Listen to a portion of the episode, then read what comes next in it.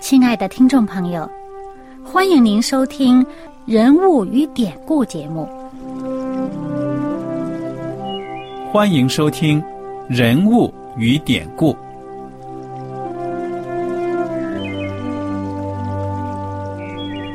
听众朋友们，当你读圣经的时候，不知道有没有过这样的想法？生活在几千年前的圣经人物，与我们这生活在二十一世纪的人有什么相关吗？那些古时候缔造了历史的伟人们，只是些令我们感叹而望尘莫及的对象吗？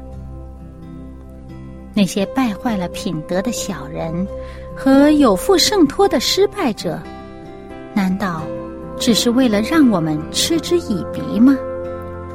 在这个人物与典故的节目里，我和小燕将与大家一起，通过圣经中的人物和他们的事迹，看看我们能从他们的故事中得到哪些启发，以便用正确的态度来对待我们每天所面对的生活和挑战，共同奔走天国的旅程。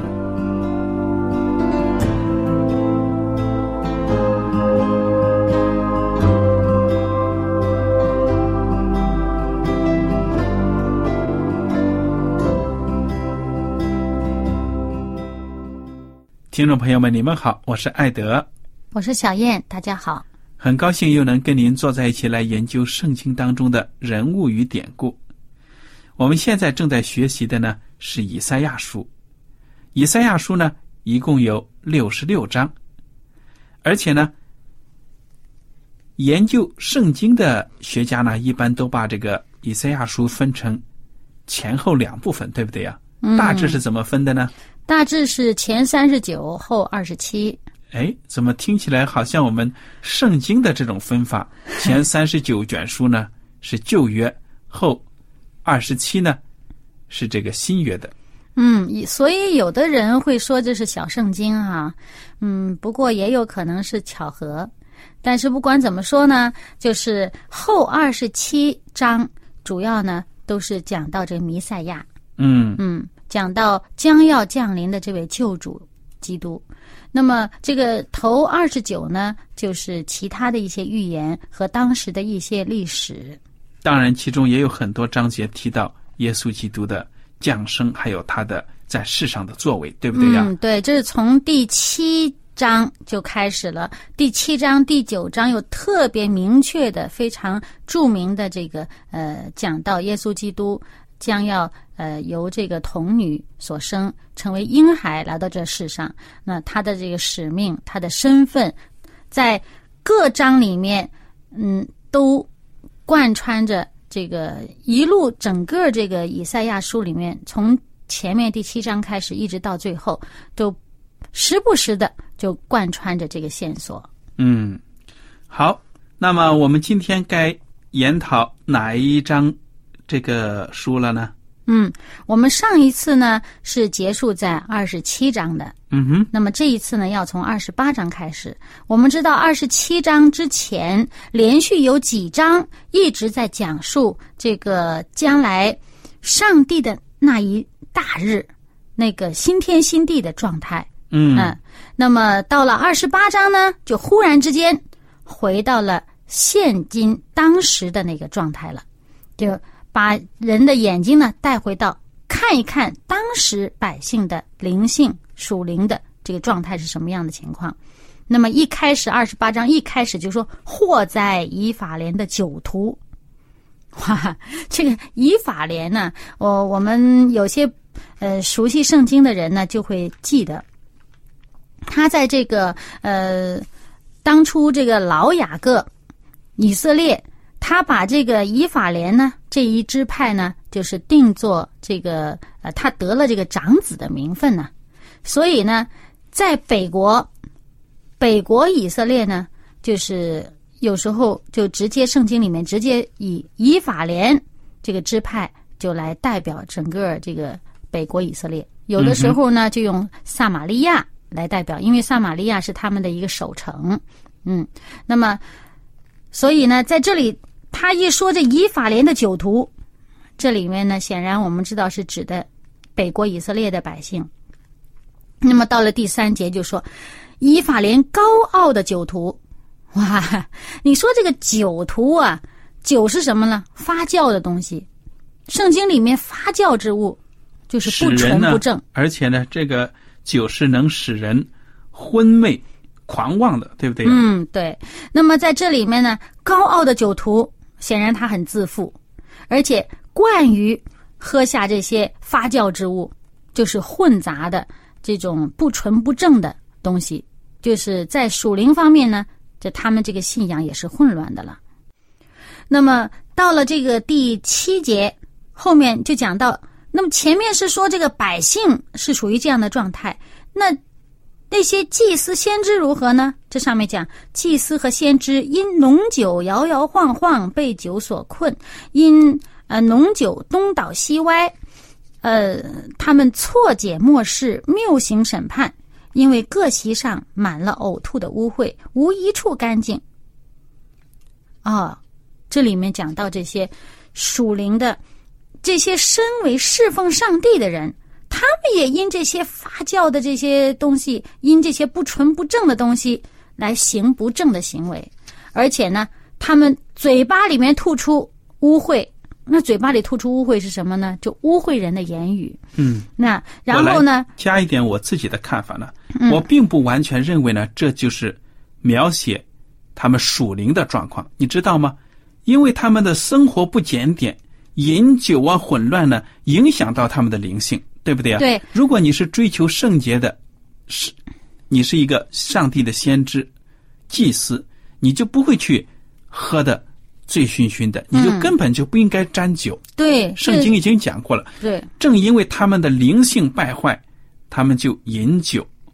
那么饮酒呢，又引更加的使他们的灵性败坏。嗯，所以你看看不成体统，嗯到处乱吐，你说他们怎么配当祭司和先知呢？嗯，对，所以呢，我们在这里面呢，我刚才讲的那些只不过是大家可能没有想到的地方。那么你从这个字里行间所看到的这些显而易见，是他们的生活的实际的状态，而我们进一步联想到他们属灵的状态。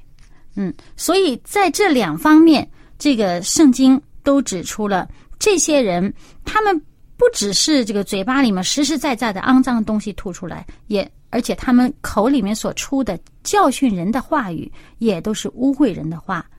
上帝的恩典的这个席，上帝恩典之席，这个席位就是被糟蹋了，被他们吐的肮肮脏脏的，因为他们的身份是教导人的，而他们所做出来的是败坏人的。嗯嗯那么接下来呢，就啊看这个第十二节，说这个上帝啊，他曾对他们说：“你们要是疲乏人得安息，这样才得安息，才得舒畅。”他们却不肯听。嗯哼，上帝对这些以色列的百姓，对以色列百姓当中的祭司和他们这些训诲人的这些人有所托付，对不对？托付他们要在百姓当中，在人面前，在人群当中有上帝的形象，有上帝的这个律法，啊、他们做为善为正的事，但他们有负所托。以色列人有负所托，那么结局是什么呢？他们必然会被取缔，他们会衰亡，对吧？嗯哼，那么在这个上帝呢，在接下来这个经文当中，却给他们安慰，就是这个西安的基石，耶稣基督。那么从这个十六节又讲到，我们看着经文里面看到所记述的，很明显指的是这个基督。他说：“我在西安放一块石头作为根基，是试验过的石头，是稳固的根基，宝贵的房角石，信靠的人必不着急。我必以公平为准绳，以公义为绳砣，呃，为线砣。嗯，这里面也是常被现代人所引用的，讲耶稣基督的这个形容的词，什么试验过的石头啊，稳固的根基啊，什么房角石啊。”对呀、耶稣基督也引用这些经文嘛，对来他自己，讲自己。对对对了，那么在二十二节呢，就讲到现在你们不可懈慢，恐怕捆你们的绳索更结实了。就是说，我给你们了救主，你们要小心，你们不要懈慢，这是警惕他们的话。那么到了二十九章呢，就转回到这个南国犹大了。前面讲到这个北国以色列的状态，让你们现在二十九章让你们看一看你们犹大的状态如何呢？也预言了耶路撒冷必遭重灾。在这个第十三节，我们看一看，主说：“这百姓亲近我，用嘴唇尊敬我，心却远离我。他们敬畏我，不过是领受人的吩咐。”嗯，所以这个犹大的状态也不怎么样。对呀，口是心非，嗯，没有全心全意的去爱上帝。嗯那么到了这个三十章，就讲到他们不是依靠上帝，而是依靠人。三十章一开始说：“祸在啊，这个耶和华说，祸在这悖逆的儿女，他们同谋却不由于我，结盟却不由于我的灵，以致罪上加罪。”起身下埃及去，并没有求问我，要靠法老的力量加添自己的力量，并投在埃及的荫下。所以法老的力量必做你们的羞辱。那这个我们看到这个呃犹大就是南国最后这一段时期，他们的确是这样的。那个在呃约西亚王以后，这个几个王，他们。去向这个呃埃及王寻求保护啊，或者是向其他的呃王呃亚兰呢，或者什么寻求保护啊，好像呃跟其他的王结盟了，他们力量就大了。结果呢，他们远离上帝带来的结果是一样的。不管你是靠的是哪一个国家，因为那些国家本身也不自保。嗯哼，那么在这个第十五节。三十章第十五节，上帝就提醒我们说什么呢？你们得救在乎归回安息，你们得力在乎平静安稳。嗯，你们静止不肯。哇，这个上帝讲这两句话，意思就是说呢，你们不要东张西望、东奔西走的为自己找属世的依靠。嗯，哪怕你们静下心来想一想上帝的恩典。依靠上帝呢，你们更能够得到力量。对，所以第十八节，耶和华必然等候要施恩给你们，必然兴起好怜悯你们，因为耶和华是公平的上帝，凡等候他的都是有福的。我觉得这句话呢，真的是写的很好，特别是对我们基督徒来说呢，嗯，等候耶和华这个功课呢，也是不容易的。嗯，很多时候呢，我们常常为了世界上的事情呢忧心，东奔西走，求人，靠这个靠那个的，嗯，倒不如呢，就是静下来，等待耶和华的应许。希望听众朋友们呢都能够在生活当中学会等候上帝的旨意，等候上帝的赐福，他才是施展大能呢，改变你和我生活的那一位。嗯。而且呢，这圣经里面说的很清楚，耶和华上帝此刻他必然等候要施恩给你，他已经等着要把恩惠加给你了。你有没有影响他？嗯哼。而且说上帝要兴起好怜悯你，因为他是公平的上帝。那我们有没有等候他的时候，他的方法来到？好了，接下来呢，再看这个二十节。主虽然以艰难给你当饼，以困苦给你当水，你的教师却不再隐藏，你眼必看见你的教师。你或向左，或向右，你必听见后边有声音说：“这是正路，要行在其间。”就是上帝，当你寻求他、依靠他的时候，尽管路途艰难，但是呢，上帝会指教你。该向哪里走？你可能向左偏了，或者向右偏了。但是上帝他会守在你旁边，会告诉你哪里是正路，你要走在哪里。嗯这里讲到呢，你寻求依靠上帝的人，上帝必把着你的手，告诉你该走哪条路。可能我们有的时候在困难当中，尤其是啊、有时候这个脑子可能不大不大灵光，觉得靠自己也不知道该怎么做。但是靠上帝，似乎上帝好像很远。但是人要是安静下来，真是与上帝建立一个亲密的关系的时候呢，上帝会让我们知道他的心意如何。嗯哼，所以到了这个三十一章呢，就讲到呃，依靠依赖埃及而不仰望主呢，这种做法呢是愚昧之极的，就劝百姓要归向主，并且呢，呃，预言亚述必然灭亡，还应许上帝必立公义的君王，而且也预言到呢，这个犹大国。他们虽然会荒废，但是之后上帝要使他复兴。嗯，那么毁坏人的也必被毁坏，行义为善的必多获恩典。那么到了第三十四章，就讲到耶和华上帝必为他的百姓复仇伸冤。那么我们看一下这个第四节，第四节讲到的这个经文也是在后来的新约里面经常出现的。好，我来读一下啊。天上的万象都要消没，天被卷起，好像书卷；其上的万象要惨败，像葡萄树的叶子惨败，又像无花果树的叶子惨败一样。这里面我们知道呢，在希伯来书第一章十一到十二节，还有启示录的第六章十四节往后那几节，都讲到类似的话语，就是讲到这个世界将会消失，但是上帝的国是永存。而这个世界怎么样消逝？这个天好像被卷起来，好像破旧的衣服，一切都会过去。嗯哼，但是上帝的话是永远存在的，上帝的道是直到永远的。那么，所以呢，在三十五章的时候呢，就讲到永远的欢心。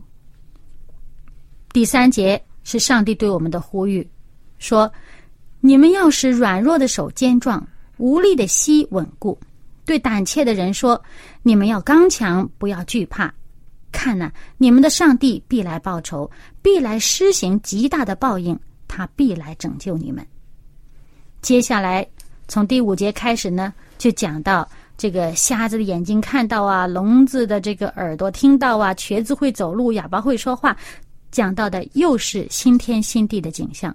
就是说，每一次讲到啊、这个败坏的状态是什么样的时候呢，就给上帝的百姓有一个希望，让他们看一看新天新地是怎么样。这个以赛亚书好像有这么一个特点，每一次讲到，嗯，你们现在状态不好，你们要离弃罪恶，你们要归向上帝，然后就给他们希望，看一看归向上帝的人，哪怕现在受苦，将来在新天新地的状态是如何。而且这些瞎子眼必睁开，聋子的耳必开通，也是耶稣基督行的神迹的一部分呢。对啊，耶稣来到这世上的时候，的确就已经先让人预尝了天国的滋味儿。那嗯，么，嗯，那么，可是还有很多人见不到耶稣的呢。就像我们现在的人看不到耶稣亲身在我们面前做这些事情。仰望将来的天国了。对，那么我们看到第十节呢，讲到耶和华救赎的民必归回，歌唱来到西安，永乐必归到他们的头上，他们必得着欢喜快乐，忧愁叹息尽都逃避。嗯哼，又给我们一次这个盼望，要跟从上帝。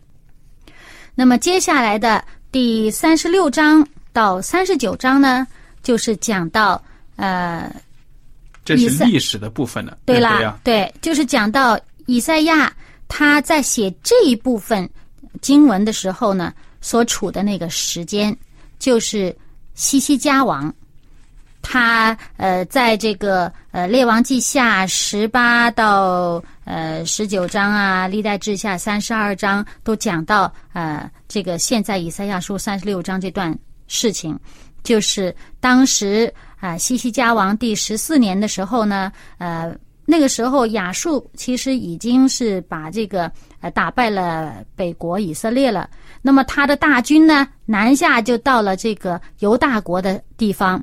而且呢，非常狂傲的，啊骂战，嗯，就是发出狂言呢，啊，我们以前在故事里面哈也提到过，那讲的甚至是说，那我就送给你马，你那儿都不够骑马的人，哼，但是这个只是人的，从人的这个面子上来看，好像蛮丢脸的，但事实上呢，他真正他辱骂的呢是耶和华上帝。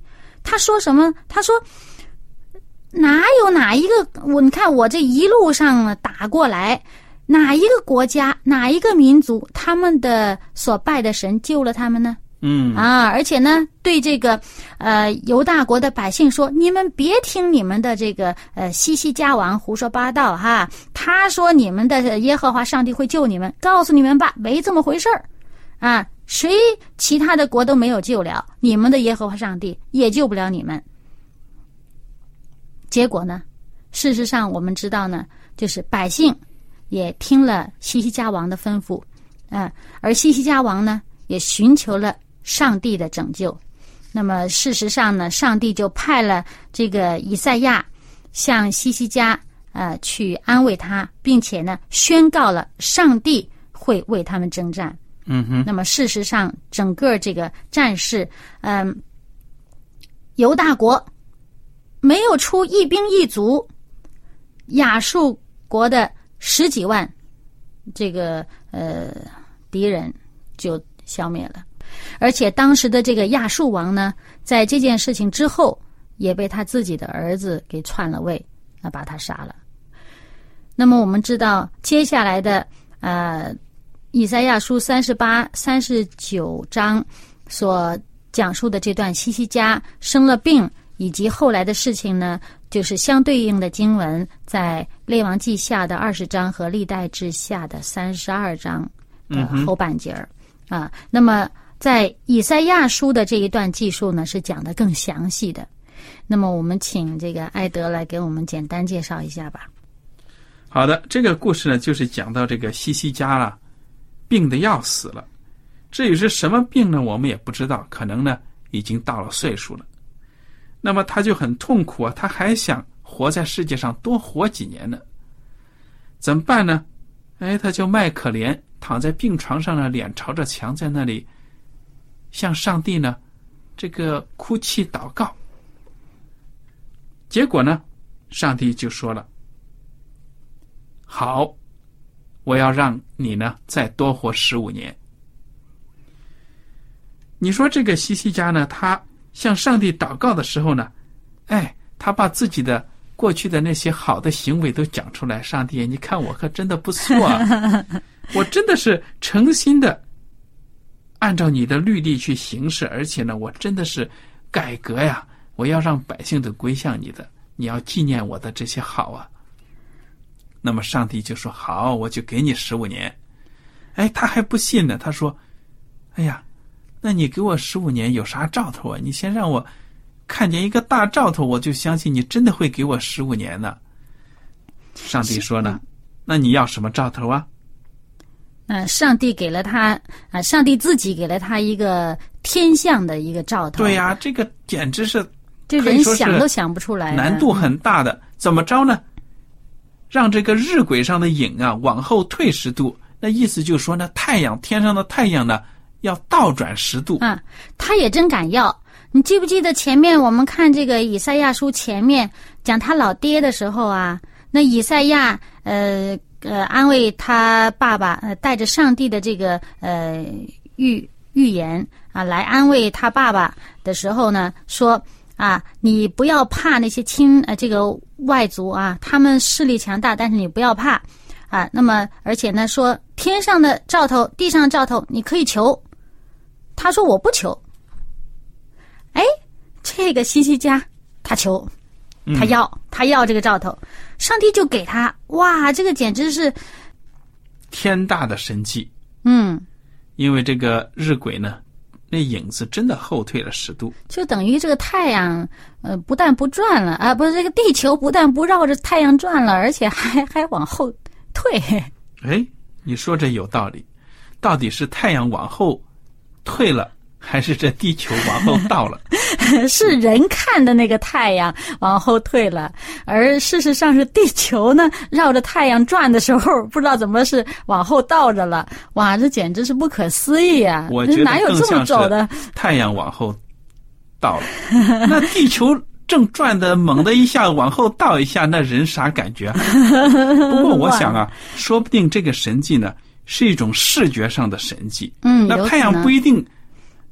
就这样子，地球也不一定变，但是这日晷的影真的往后退，那也说不定，对不对呀？对，所以我们不能把上帝的这个我们自己理解不了，给限制住了。对我们自己理解不了。那么当时呢，就不只是呃犹大国的人看到了，就连这个远远的这个巴比伦呐也看到了，于是就派了特使来看一看这国家怎么回事儿，来拜访拜访这个王是怎么样的情况。结果这个王呢？哎，我们看啊，这个历代志下，呃，三十二章的二十五节有这么一句话，他就说：那时西西家病得要死，就祷告耶和华，耶和华应允他，赐他一个兆头。西西家却没有照他所蒙的恩报答耶和华，因他心里骄傲。那我们知道呢，他把这个特使迎进国来。去看他的这个宫殿里啊，圣殿呐，去看这些宝物。哇，你看我们这国家多富有。结果呢，这个也就造成了一个将来巴比伦来掳掠他们的这么一个伏笔了。嗯哼。那么在三十九章以赛亚书三十九章的时候呢，我们就看到上帝派以赛亚向西西家宣告了这个他们犹大国。未来的状态是什么样的？就是他们要被掳到巴比伦去，不只是他们国家的财富一样都不会留下，而他们的百姓、他们的人口，包括这王族的这些后代，也都会被掳走。到了四十节，呃，到了四十章开始，我们就看到了是上帝对百姓的安慰。虽然你们这个境况不好。但是，救主讲到，那么这个详细的情况呢？我们下一节继续分享。大家有什么问题和想法，或者对我们的栏目有什么建议呢？我们都欢迎您写信来。好了，今天的节目呢，到此就结束了。愿上帝赐福你们，我们下次节目再见。再见。喜欢今天的节目吗？若是您错过了精彩的部分，想再听一次，可以在网上重温。我们的网址是 x i w a n g r a d i o，希望 radio，或是找旺福村也可以找到。记得把好东西介绍给您的朋友，与他一起收听。